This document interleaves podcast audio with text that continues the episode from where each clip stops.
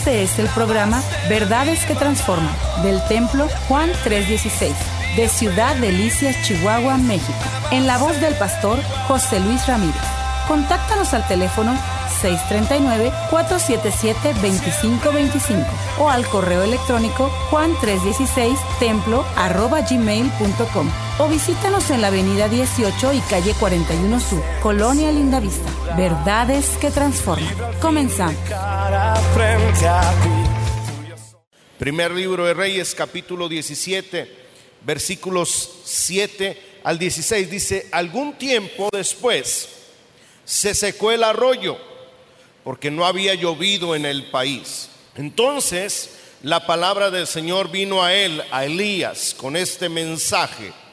Ve ahora a Sarepta de Sidón y permanece allí. A una viuda de ese lugar le he ordenado darte de comer.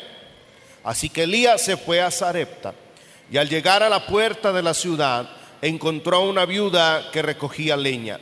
La llamó y le dijo, por favor, tráeme una vasija con un poco de agua para beber. Algún paréntesis, había sequía, el agua era un lujo y que alguien te pidiese agua era pedirte demasiado. Y le dijo, tráeme una vasija con un poco de agua para beber. Y fíjese lo que hizo la viuda, no le respondió, no le dijo nada, no le dijo, ¿Quién te crees tú? ¿Qué es lo que piensas? ¿Estás loco? ¿Estás fuera de control? ¿Cómo me pides agua si el agua es un lujo? No, dice que mientras ella iba por el agua, o sea, se lanzó para ir por agua, versículo 11, él volvió a llamarla y le pidió, tráeme también, por favor, un pedazo de pan. Hago otro paréntesis, o sea, limonero y con garrote, ¿eh? El agua era un lujo ya de por sí, ¿ok? Pero no solamente le pide agua, sino que ahora le pide algo que no hay, comida. Había hambruna en el país, había sequía. Y, y, todavía después de pedirle agua le dice, y me vas a hacer también de comer. Y tan cierto como que vive el Señor, verso 12, tu Dios. Respondió ella, no me queda ni un pedazo de pan, solo tengo un puñado de harina en la tinaja y un poco de aceite en el jarro y precisamente estaba recogiendo unos leños para llevármelos a casa y hacer una comida para mi hijo y para mí. Y fíjese lo que dice esta mujer, será nuestra última comida antes de morirnos de hambre. Y el profeta Elías le dijo, no temas, vuelve a casa y haz lo que pensabas hacer. Y ojo, pero antes, prepárame un panecillo con lo que tienes y tráemelo. Luego haz algo para ti, para tu hijo, porque así dice el Señor Dios de Israel. No se agotará la harina de la tinaja, ni se acabará el aceite del jarro, hasta el día en que el Señor haga llover sobre la tierra. Y ella fue e hizo lo que él le había dicho, lo que Elías le había dicho. De modo que cada día hubo comida para ella y su hijo, como también para Elías. Y tal como la palabra del Señor lo había anunciado por medio de Elías, no se agotó la harina de la tinaja, ni se acabó el aceite del jarro. Qué precioso milagro, qué historia tan interesante encontramos en esta narrativa bíblica. Y quiero hablar obviamente utilizando el personaje del profeta Elías, pero sobre todo la persona de esta viuda que encontramos en este pasaje bíblico y le he titulado al mensaje de hoy, fe bajo presión, fe bajo presión. ¿Qué quiero eh, eh, decir con este título de este mensaje que a veces en la vida cada uno de nosotros atravesamos diferentes circunstancias y situaciones adversas, así como también negativas. La viuda y Elías estaban pasando por una situación adversa que afectaba a todo el país, no solamente a Elías ni la viuda, había sequía había hambruna en todo el país y no duró un día, no duró una semana, tres años y medio. Y como aún en medio de esta adversidad, tanto el profeta Elías como la viuda pudieron poner su fe en marcha, su fe en práctica. Y yo quiero decirle en esta hora que aun cuando estamos bajo presión, que aun cuando estamos atravesando adversidad, que aun cuando estamos pasando por la enfermedad, que aun cuando estamos de luto y experimentando dolor, podemos poner en práctica nuestra fe para que Dios sea glorificado. ¿Cuántos dicen amén? Todos pasamos, absolutamente todos, sin excepción de nadie, pasamos por momentos buenos así como también por momentos malos. Todos en la vida atravesamos adversidades y circunstancias a veces negativas. Algunas duelen más que otras, algunas son más difíciles que otras, pero lo cierto es que ningún ser humano en la tierra está exento de no pasar por momentos difíciles y tiempos de adversidad. Y eh, como padres de familia, como hombres, como mujeres, eh, como papás, como mamá, eh, como trabajadores, empleados o dueños de negocio o empresarios, todos en la familia, en el hogar, con los amigos y ahora más en este tiempo que vivimos de pandemia, experimentamos situaciones negativas circunstancias adversas. Y qué difícil es, ¿verdad? A veces afrontar las circunstancias adversas y las situaciones negativas de la vida. Y muchos hemos pasado tantas pruebas y algunos tan seguido que a veces la vida se vuelve un poco más difícil y ya no sentimos lo duro, sino lo tupido, dicen por allá en mi tierra. Y a veces cuando uno está pasando por circunstancias negativas, lo más viable o, eh, en nuestra lógica, lo más factible es tirar la toalla. Es colgar los guantes, es renunciar, es detenerme, es por ahí quedarme atribulado, arrinconado, diciendo, ya no quiero vivir más, ya no quiero hacer más esto, ya no voy a continuar con este proyecto, que sé yo, ya no voy a ir a trabajar porque la vida es difícil, porque no tengo ganas, porque no siento ánimo. Pero no podemos frustrarnos de tal manera y esperar que las cosas y las circunstancias cambien por sí solas. Tenemos nosotros que poner de nuestra parte. Yo en la Biblia encuentro que en medio de cada circunstancia adversa por la cual las personas de la Biblia atravesaron, cuando algunos de ellos tomaron la actitud correcta y creyeron en Dios y pusieron en práctica su fe.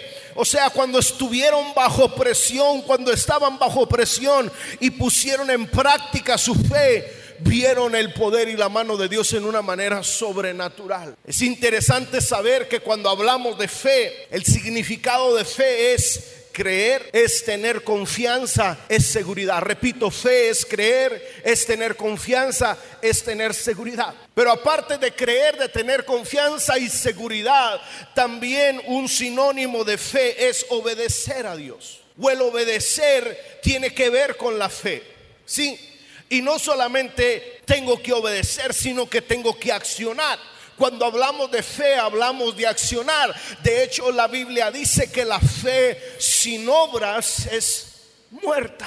No solamente tengo que creer, sino tengo que obedecer y tengo que actuar. Y aunque sea difícil, aún en medio de la presión, puedo tener fe. Aunque duela, aún en medio de la adversidad puedo tener fe. Aunque me sea difícil, puedo tener fe. Y no solamente tener fe, sino ejercer mi fe, poner en práctica mi fe y ver a Dios obrar a mi favor, experimentar a Dios en mi vida y la vida de mi familia.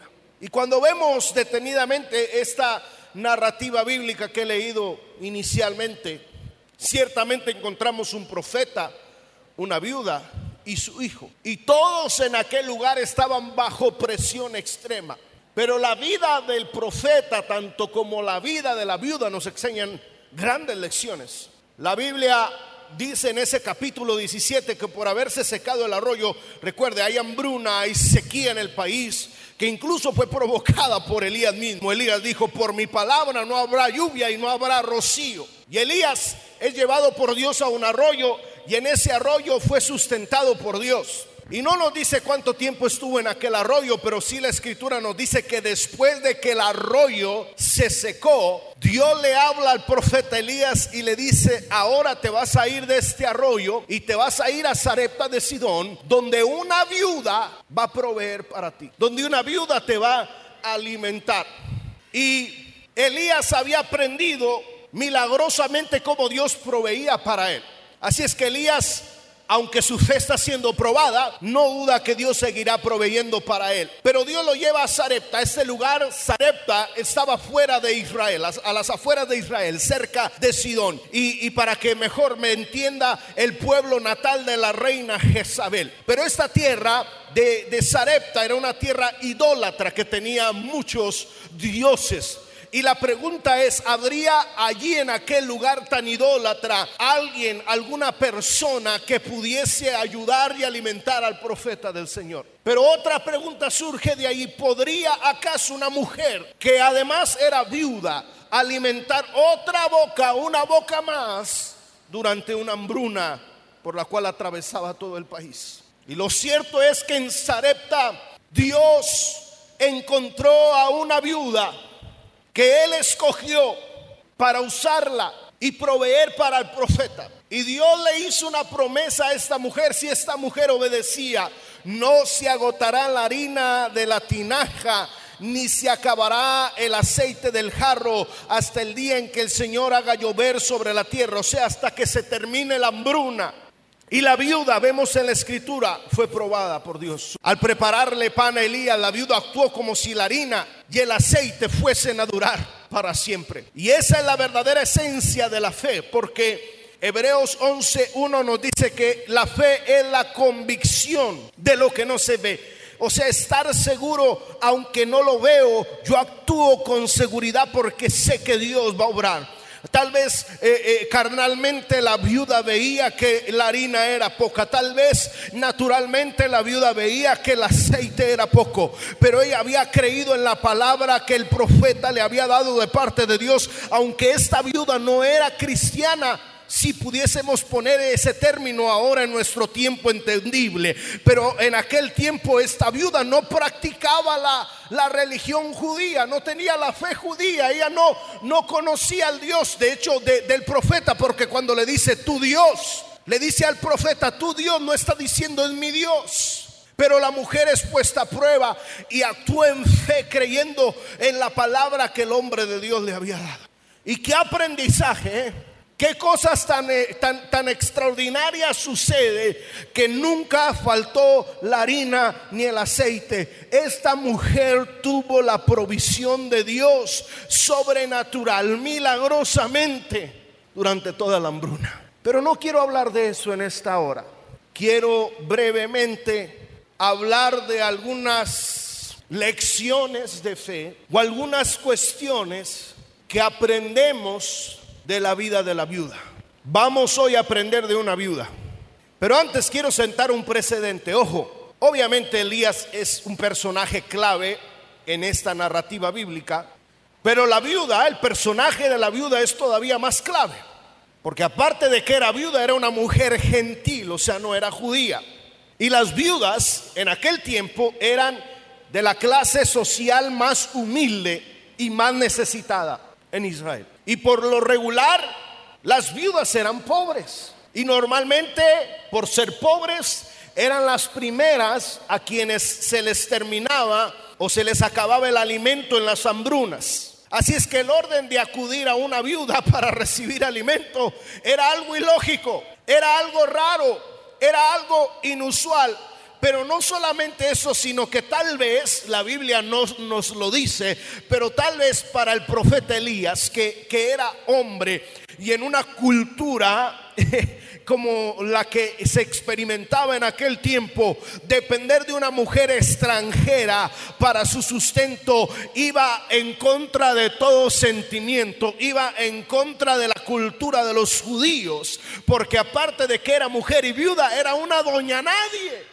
No tenía prácticamente nada que ofrecerle al profeta Elías. Pero Dios en su misericordia y en su gracia usó a la viuda. La fe de Elías fue puesta a prueba. La fe de esta mujer fue puesta a prueba y Dios fue glorificado en grande manera. Pero ¿qué lecciones aprendemos de esta mujer, de esta viuda? Número uno, yo veo en ella un sentido de responsabilidad. Diga conmigo, un sentido de responsabilidad. Yo veo en esta viuda un sentido de responsabilidad.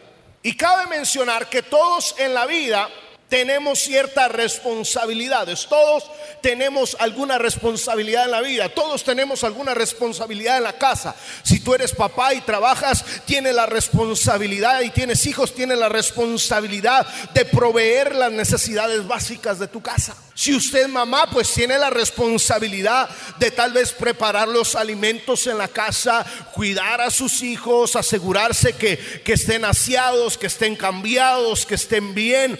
Todos y cada uno de nosotros tenemos diferentes responsabilidades en la vida. Si eres un empleado, si eres un trabajador, tienes ciertas responsabilidades en tu trabajo. Si eres gerente, si eres supervisor, tienes ciertas responsabilidades en tu trabajo. Si eres dueño, de una empresa, tienes ciertas responsabilidades. Si eres miembro de una iglesia, tenemos responsabilidades en la iglesia. Si sirves en algún ministerio, eres líder de algún ministerio o sirves con tus dones y tus talentos en algún ministerio, hay que ser responsables. Tenemos ciertas responsabilidades.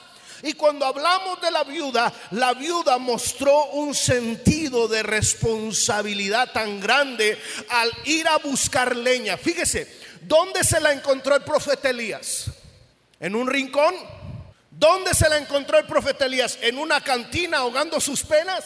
Porque aquel día era lo último que tenía para comer, ¿no? ¿Dónde se la encontró Elías ahí llorando junto al camino diciendo me voy a morir? No.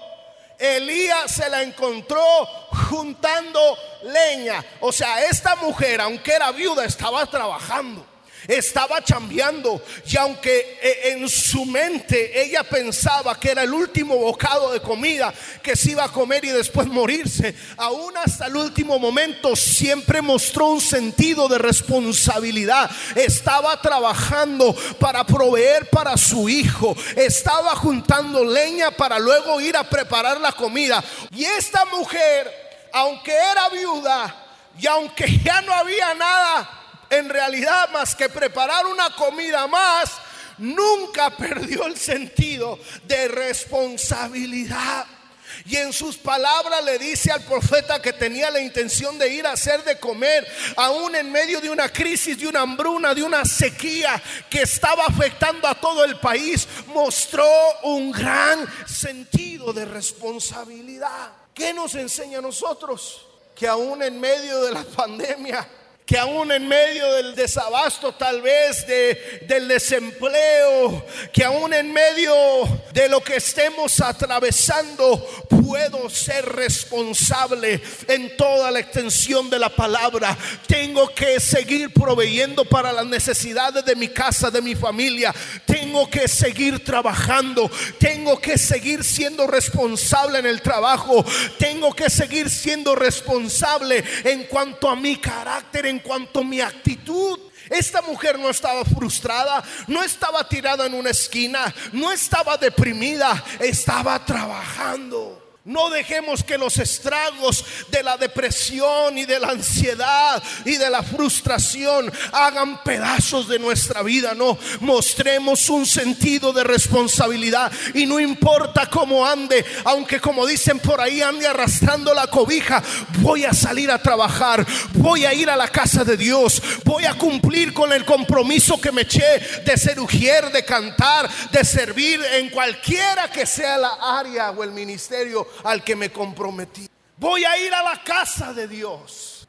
Sentido de responsabilidad, de seguir cumpliendo con mis responsabilidades en la casa de Dios. Diga conmigo un sentido de responsabilidad.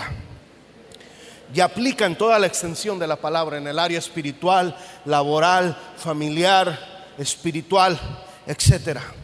Pero lo segundo, yo veo que esta mujer tiene un un valor de servicio, un espíritu, si pudiésemos decirlo de esta manera, un espíritu de servicio increíble, un espíritu de servicio, de admirarse.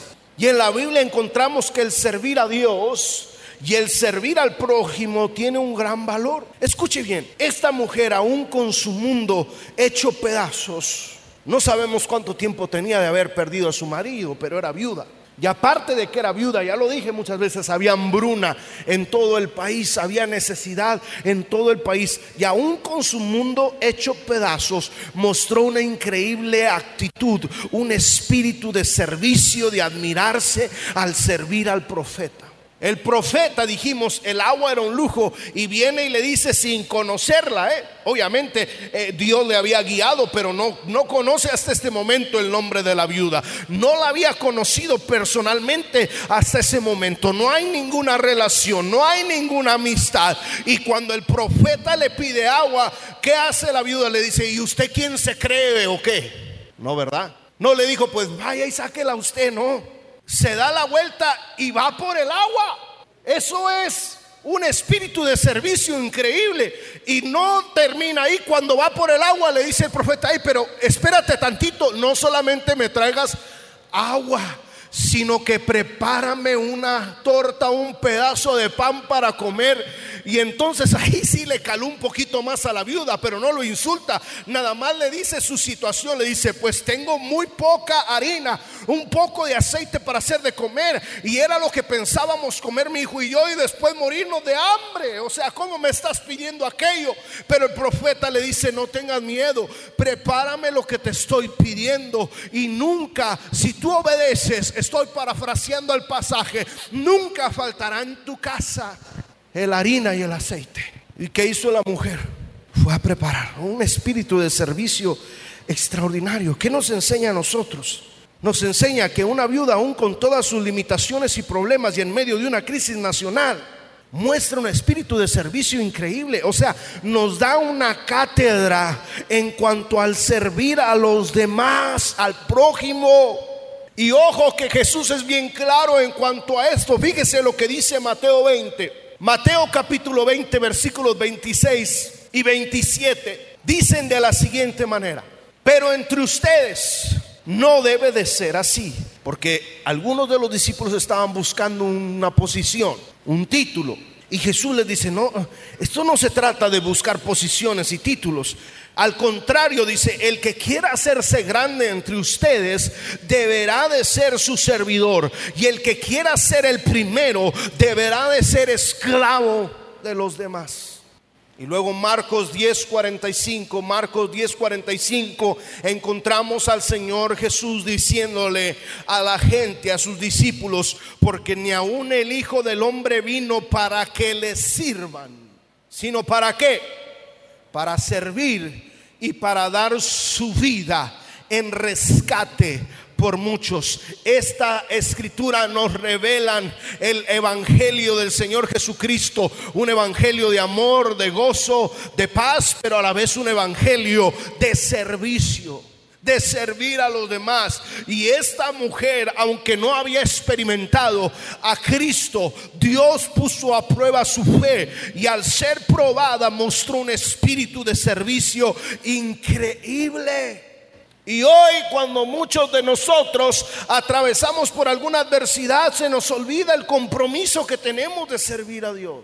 Y esta mujer, por eso le digo, nos da una cátedra, aún con su mundo hecho pedazos, muestra un espíritu de servicio increíble. Y cuando hablamos de servir a Dios, yo no quiero que esto se malentienda, porque muchos cristianos piensan y creen, y muchas personas creen que servirle a Dios es venir a la iglesia. Y cuando hablamos de servir a Dios, no estamos hablando de venir a la iglesia. Mucha gente nos pregunta cuando se refieren a otra persona y esa persona le sirve a Dios, dando a entender que si esa persona ha, profesado o ha confesado a Jesucristo como su Señor, o sea, si cree en la fe en Jesucristo. Y, y servirle a Dios no tiene que ver con nada de eso. Servirle a Dios tiene que ver con hacer algo para Dios. Cuando usted busca en el diccionario qué es servir, tiene es hacer algo. Cuando usted busca incluso en un diccionario bíblico qué es servir, es hacer algo por Dios, es hacer algo por aquel que nos amó. Y venir a la iglesia no es hacer nada por Dios, no. Servir en un ministerio de la iglesia, eso sí es hacer algo por Dios y la obra de Dios y la casa de Dios.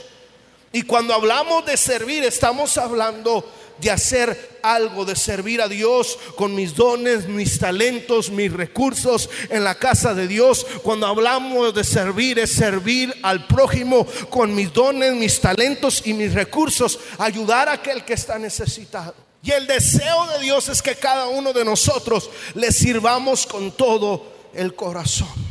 Pero número tres, nos enseña el principio de lo primero. ¿Qué quiero decir con esto?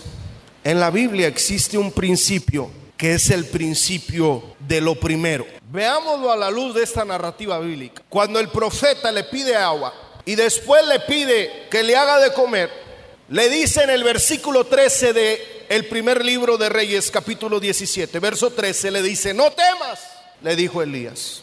Vuelve a casa y haz lo que pensabas hacer, o sea, hazte de comer para ti y para tu hijo pero antes, ojo, aquí está el principio de lo primero. Pero antes, prepárame un panecillo con lo que tienes. Tráemelo y luego haz algo para ti y para tu hijo. Está aquí un principio, el principio de lo primero. Y alguien pudiese decir que injusto Elías. Qué desconsiderado, qué cruel. Está viendo que es viuda y que solamente tiene un pedacito o un poco de harina y de aceite para hacerse un pedazo de pan. Y todavía por encima, qué desconsiderado e injusto le pide a él que le haga de comer primero. Qué conchudo. Pero Elías está enseñándole a la viuda el principio de lo primero. Quiere que la viuda experimente darle al hombre de Dios primero. Cuando hablamos de lo primero, en la Biblia lo encontramos de pasta a pasta. Cuando usted va al Génesis, cuando usted va a Éxodo, cuando usted va a Deuteronomio, usted encuentra que Dios le pide al pueblo que le traigan las primicias, lo primero de sus cosechas, lo primero de su ganado. Pero no solamente en ese término y en ese sentido, sino que la Biblia cuando habla del Señor Jesucristo, cuando vino a la tierra a morir por nosotros y resucitó, también la Biblia se refiere a Él como las primicias de la resurrección. Por lo tanto, cuando hablamos del principio de lo primero, no necesariamente o no solamente estamos hablando de algo material, sino que estamos hablando del principio de lo primero en toda la extensión de la palabra. Dios es primero en mi vida. Dios es primero o debe de ser primero en mis relaciones. Los primeros minutos del día debo de dárselos a Dios en adoración y en oración. El primer día de la semana debo de dárselo a Dios. Y obviamente también va implícito el darle a Dios lo primero de lo que gano. Allá en Estados Unidos existe una cadena de hamburguesas muy bendecida, muy grande, Chick-fil-A. ¿Cuántos la ubican? De pollo, muy conocida y está en todos los centros comerciales, en todas las ciudades. Hay filas. Si a usted se le antoja ir a comer eso, tiene que planearlo con tiempo. Tiene que decir, mañana a tal hora voy a hacer fila para lograr comprar una hamburguesa. Los niños lo aman, los adultos aman esas hamburguesas. Son muy populares esas hamburguesas de pollo y sus nuggets.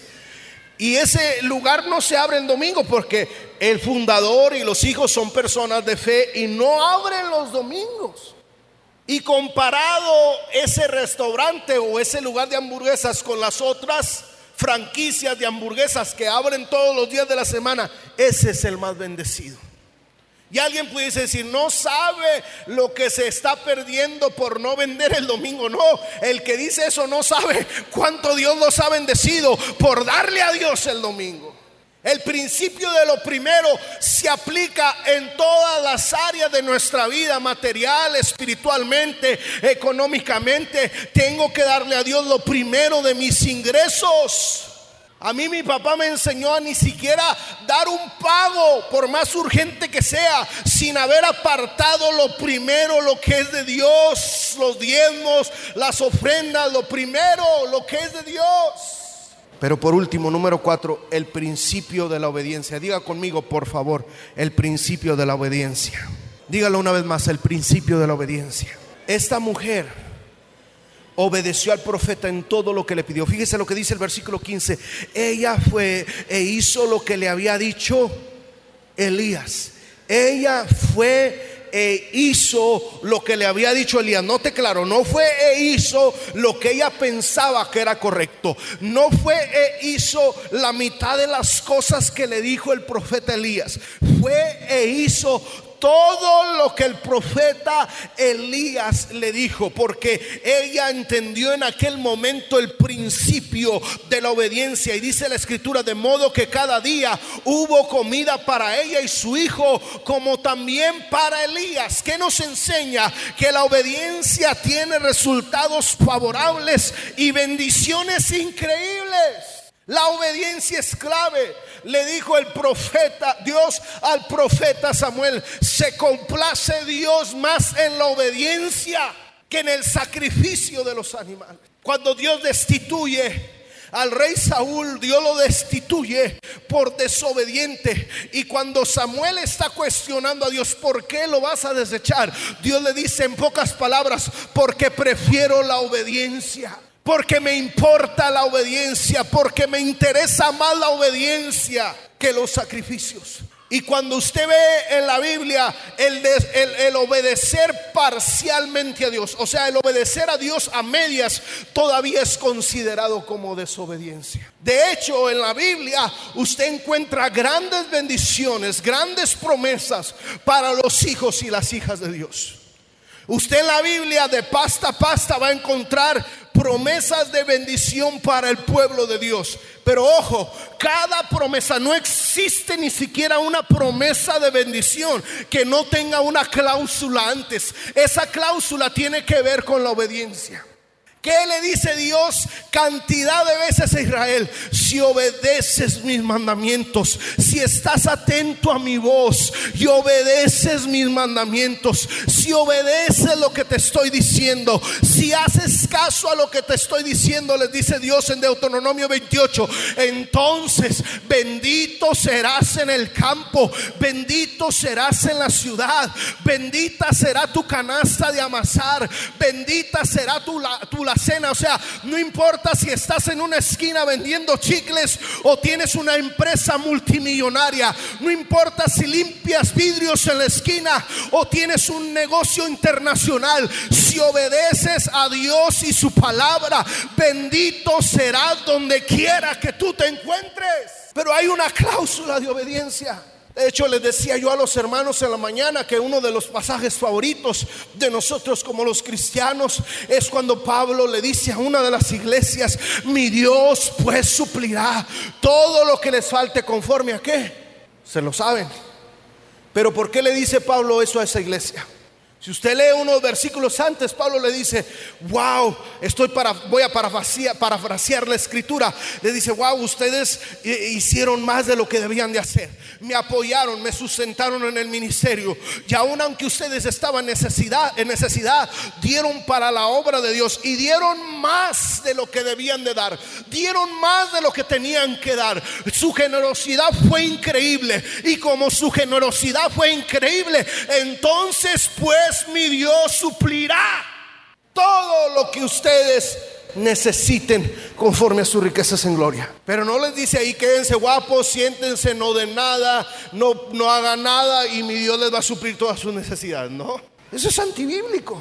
Y esta mujer experimenta la bendición de Dios en una manera sobrenatural porque obedece a la instrucción del profeta de Dios. Ya lo leímos, el verso 15 dice, fue e hizo lo que Elías le había dicho. A veces pensamos que los mandamientos de Dios son sugerencias y escogemos el que nos gusta y el que nos conviene y lo que no, no. La palabra de Dios no son sugerencias. Los mandamientos de Dios no son sugerencias, son instrucciones, son ordenanzas, son mandamientos. Es lo hago o lo hago, porque si no lo hago no me va a ir bien, pero si lo hago me va a ir bien. Y todo el mundo quiere ser bendecido, pero no todos quieren obedecer. Y dice el versículo 16 de primer libro de Reyes capítulo 17, y tal como la palabra del Señor lo había anunciado por medio de Elías no se agotó la harina de la tinaja, ni se acabó el aceite del jarro, tal como lo había dicho el Señor por medio del profeta. No se agotó la harina de la tinaja, ni se acabó el aceite del jarro. ¿Pero por qué? Porque esta mujer mostró siempre un sentido de responsabilidad. ¿Por qué? Porque esta mujer mostró siempre un espíritu de servicio. ¿Por qué? Porque esta mujer mostró siempre o aplicó el principio de lo primero. ¿Por qué Dios bendijo a esta mujer? Porque entendió el principio de la obediencia. Y aunque la hambruna duró tres años y medio, y tal vez muchos se murieron, y tal vez muchos se quedaron sin comer, y tal vez muchos estaban desnutridos, y tal vez muchos se encontraban en agonía, y tal vez muchos se encontraban desesperados. El hombre de Dios y la viuda todos los días tuvieron que almorzar, que comer y que cenar, porque la bendición de Dios, la provisión de Dios estaba en aquella casa por medio de la obediencia de la viuda. Si usted quiere que Dios le bendiga, si queremos que Dios bendiga esta congregación como nunca antes en la historia, todos tenemos que unirnos y ponernos las pilas y obedecer a Dios y hacer lo que la palabra de Dios dice y hacer la instrucción que el pastor nos dice que Dios le está indicando que haga y la bendición de Dios nos va a inundar a todos. Este fue el programa Verdades que Transforman del Templo Juan 316 de Ciudad Delicias, Chihuahua, México. En la voz del pastor José Luis Ramírez. Contáctanos al teléfono 639-477-2525 o al correo electrónico juan316 templo arroba gmail.com o visítanos en la avenida 18 y calle 41 Sur, Colonia Lindavista. Verdades que Transforman.